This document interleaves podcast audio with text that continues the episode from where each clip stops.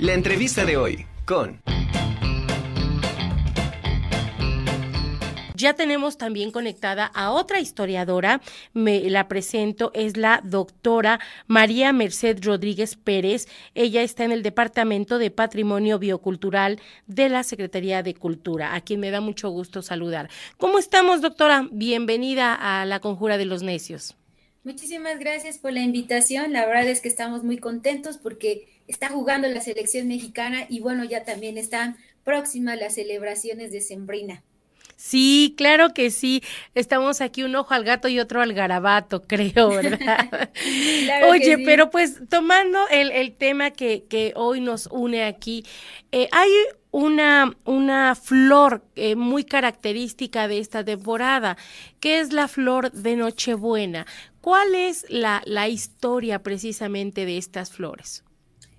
Bueno, la verdad es que es una de las flores más hermosas que podemos encontrar, sobre todo en esta temporada. Sin embargo, eh, cuando llegan los españoles, ellos lo bautizan como la flor de, de Nochebuena, ya que exactamente el 24 de diciembre, pues llega al máximo esplendor eh, el florecimiento de esta, de, esta, de esta flor. Sin embargo, en la época prehispánica es conocida como Huetlazochitl, y bueno, eh, eh, e, esta flor era utilizada como ornato mm, eh, y también como medicina, como parte de la medicina tradicional entre los pueblos prehispánicos. Incluso se dice que la cultivaba Netzahualcoyo en sus jardines, que recordemos que Netzahualcoyo pues tenía unos jardines bastante, bonitos y hermosos. Pero cuando pues llegan los españoles, pues cambia de nombre y ya pues lo adoptan como la flor de Nochebuena. Y bueno, Cuetlazochitl significa flor que se marchita. Y bueno, existen muchas, muchas leyendas alrededor de, de, la, de la flor de Nochebuena y una de ellas es que en el territorio de Tasco se daba en arbusto de este, eh, bellas flores blancas, pero después de una batalla entre los mexicas donde derrotan a los chontales, y las diezman, las flores sin duda alguna pues se marchitan. Y los vencedores optaron por llamarla así, flor que se marchita. Y cuando llegó el tiempo de la siguiente floración, eh, los arbustos se cubrieron de flores de un hermoso color, color rojo, debido a la sangre que se había derramado precisamente en, esa batalla. Y bueno, eh, la flor de, de Nochebuena eh, era eh, utilizada sobre todo para las fiestas sagradas, ya lo habíamos mencionado, y pues para eh, los, entre los aztecas o los mexicas, esta flor simbolizaba sobre todo pureza y nueva vida, ya que pues a través de ella los guerreros este, muertos en, en, batalla, pues era una, una nueva vida.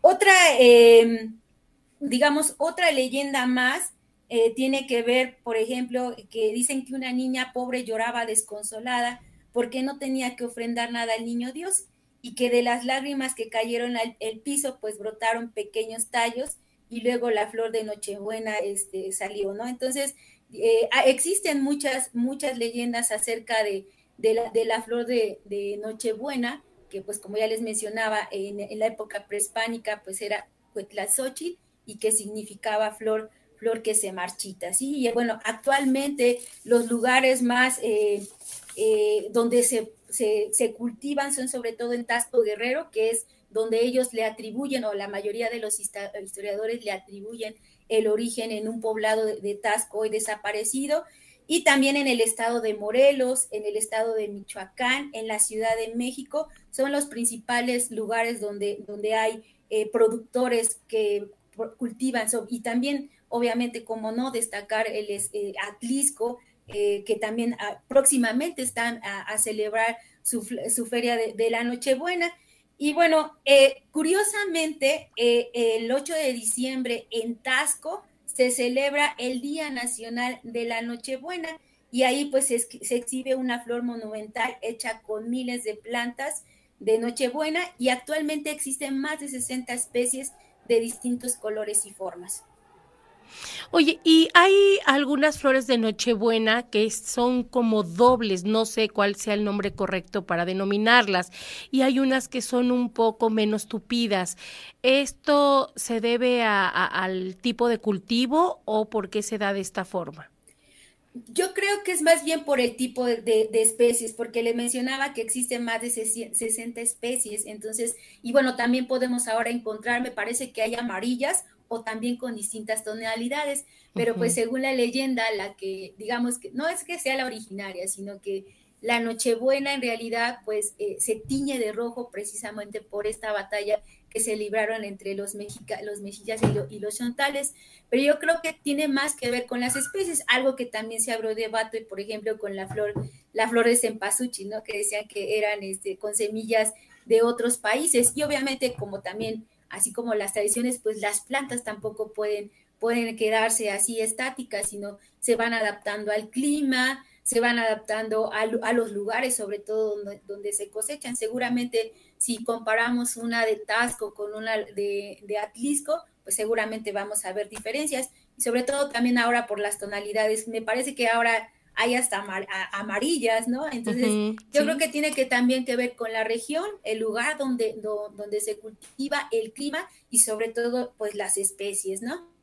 Oye, ¿cuándo inicia precisamente la temporada de esta flor y cuándo es cuando cuando concluye? Obviamente es en esta temporada de sembrina, pero los meses que abarca se dice que desde el mes de noviembre ya comienzan a florecer y entonces su temporada es de, noviembre, de noviembre a diciembre, pero pues obviamente nosotros vemos que a partir, de hecho, yo creo que después de que sale la, flor de, de cempasúchil, del mercado es cuando ya empezamos a ver este, que ya empiezan a, vender la, la, flor, la flor de Nochebuena, pero en realidad su, temporada nada, es muy, si nos damos cuenta, noviembre y diciembre es muy corto el lapso que tiene de vida esta, esta flor.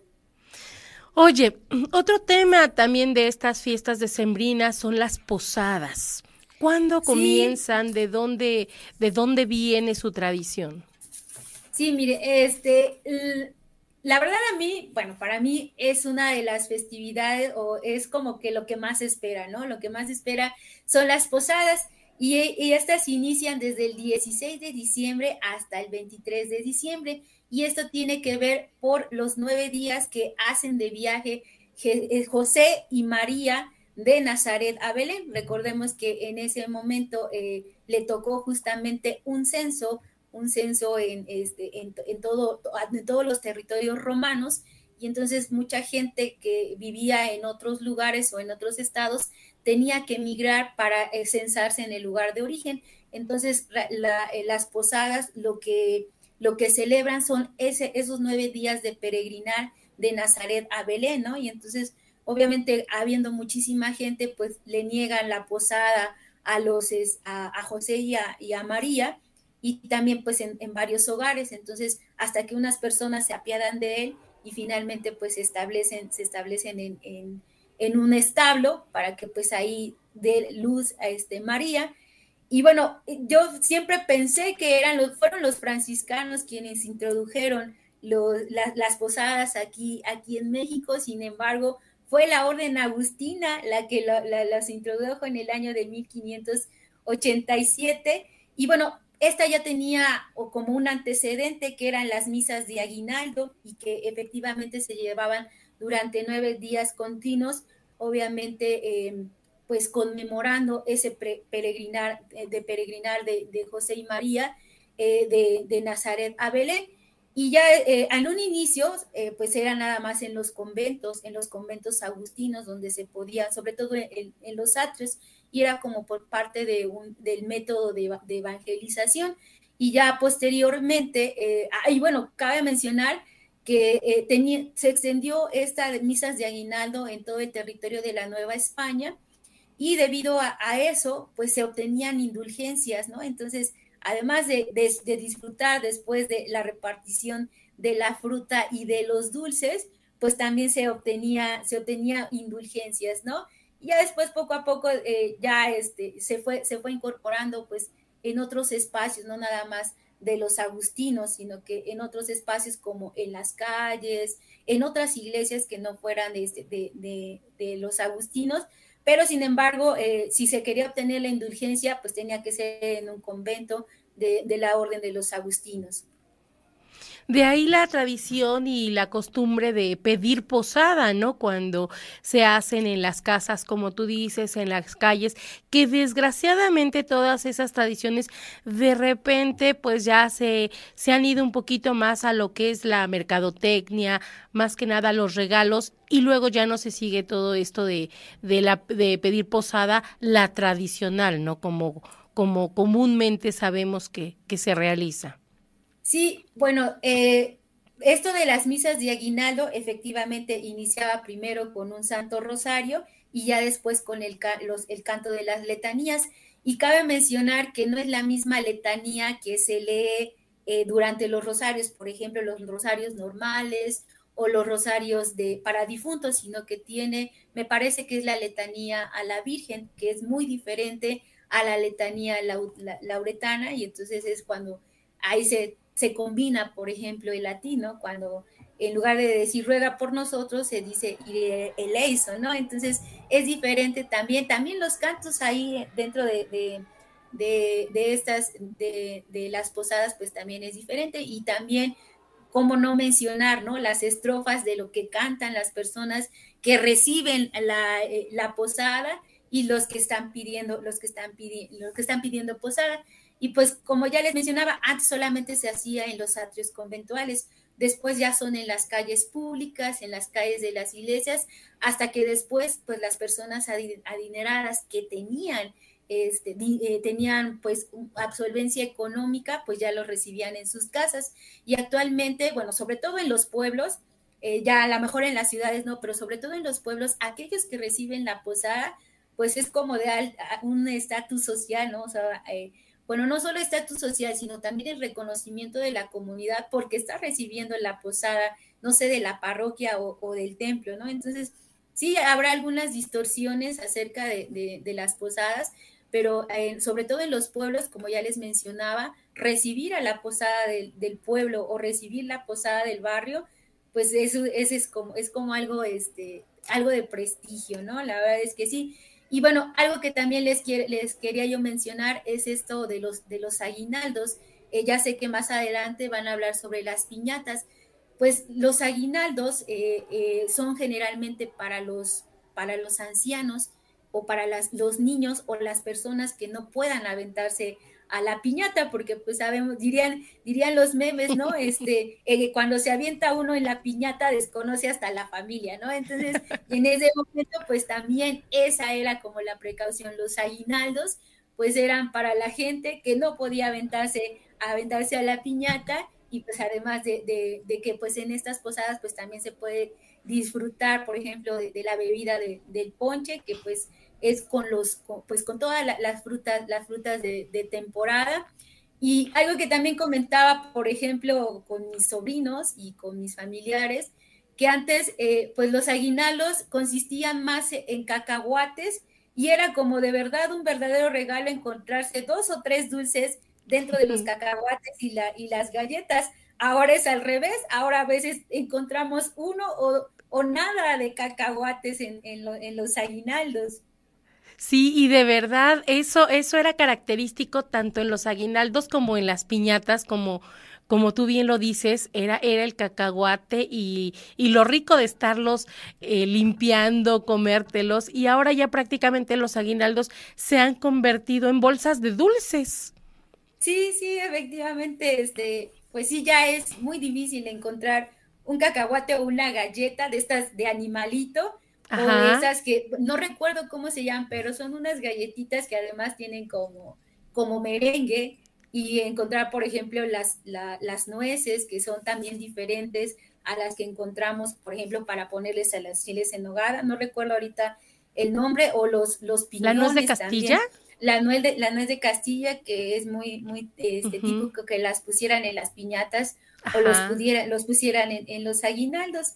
Tejocotes, pues, ¿no? Creo que también iban, jícama. Los jícama, eh, y bueno, en las piñatas también ni se digan. Ah, por ejemplo, los, los, los tecojotes también eran parte de, del aguinaldo, ahora ya nadie, ya nadie los quiere, pero las cañas, incluso también cañas, y yo recuerdo que también las mandarinas eran parte del aguinaldo, pero obviamente pues eh, con el encarecimiento del, cacahuate y también, también de la galleta, pues ahora se opta más bien por los, por los dulces. Oye, y qué, qué bonitas tradiciones, la verdad, yo recuerdo también todas estas posadas que se hacían en las iglesias, en los templos, que obviamente iban encabezadas por el sacerdote, iba toda la, la, comunidad los vecinos y los niños, ¿no? Sobre todo iban con ese entusiasmo, ya sea por la piñata o ya sea por el aguinaldo que, que en ese entonces daban. Y pues de verdad que eh, todas esas tradiciones, yo antes, no sé si es idea mía y si no, corrígeme, como que lo veías un poquito más, este, más seguido, ¿no? Y en diferentes lugares. Y se ha ido perdiendo un poquito esa tradición. Yo creo que más bien es en las ciudades, porque por ejemplo, yo que soy de Amozoc y todavía lo considero un pueblo, aunque la mayoría ya lo consideran una ciudad, todavía la parroquia, eh, yo vivo, es, eh, digamos, en un entrecruce, estoy eh, muy cerca de la parroquia, pero también muy cerca del barrio de, de San Miguel y de San Antonio, que son los barrios.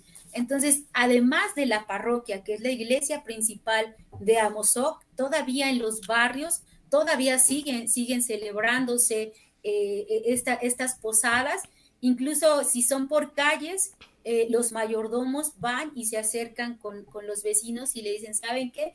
Su calle va a recibir, a recibir la posada. Pero todavía aquí, seguramente en muchos pueblos, todavía la parroquia y también este, los templos de los diferentes barrios o colonias todavía tienen, todavía tienen sus festividades, aunado a la mejor de, alguna persona que diga yo quiero hacer mi posada, porque también suele suceder que diga no, yo quiero mi posada, o sea, si no me toca el de la iglesia, seguramente yo, yo armo mi posada y, seguramente si lo hacen, tal es el caso también aquí en, en mi cuadra. Cabe mencionar que soy la organizadora oficial de, de la posada, la que reza, canta y pide posada y también pasa a los niños a la piñata. Entonces, este, pues también en nuestra cuadra, independientemente si el templo, si la iglesia de o el templo o el barrio de San Antonio o de San Miguel o de la parroquia haga, nos inviten a ser partícipes de la posada, nosotros hacemos obviamente la misma. Y creo que también, eh, supongo que en las vecindades, en algún momento en la ciudad de Puebla, o en algunos, eh, algunos lugares, seguramente también las calles tienen, pues tienen sus posadas independientemente de las iglesias o del al barrio que ellos pertenezcan. Perfecto. Pues muchísimas gracias, doctora María Merced Rodríguez Pérez, te lo agradezco mucho. Gracias por compartir con nosotros todas estas historias que eh, forman parte de todas nuestras este, tradiciones navideñas y que sin duda en estas fechas todavía eh, las disfrutamos más, las, las vivimos y ojalá pues no, no se terminen. Te lo agradezco mucho y seguimos entonces en comunicación. Sí, muchísimas gracias. Y pues sí, efectivamente, que no desaparezcan estas hermosas tradiciones de las posadas, de, dar y pedir posada, y que bueno, también es algo como muy distintivo que al final se canten algunos, algunas, ¿no? Como el de que, este, que salga ya la madrina con los cacahuates. Entonces, pues ojalá que no, no se pierdan esas bonitas tradiciones de esos versos que se dicen cuando entra ya la posada. Pues muchísimas gracias y que también tengan una excelente tarde. Gracias, te lo agradezco mucho, te mando un abrazo.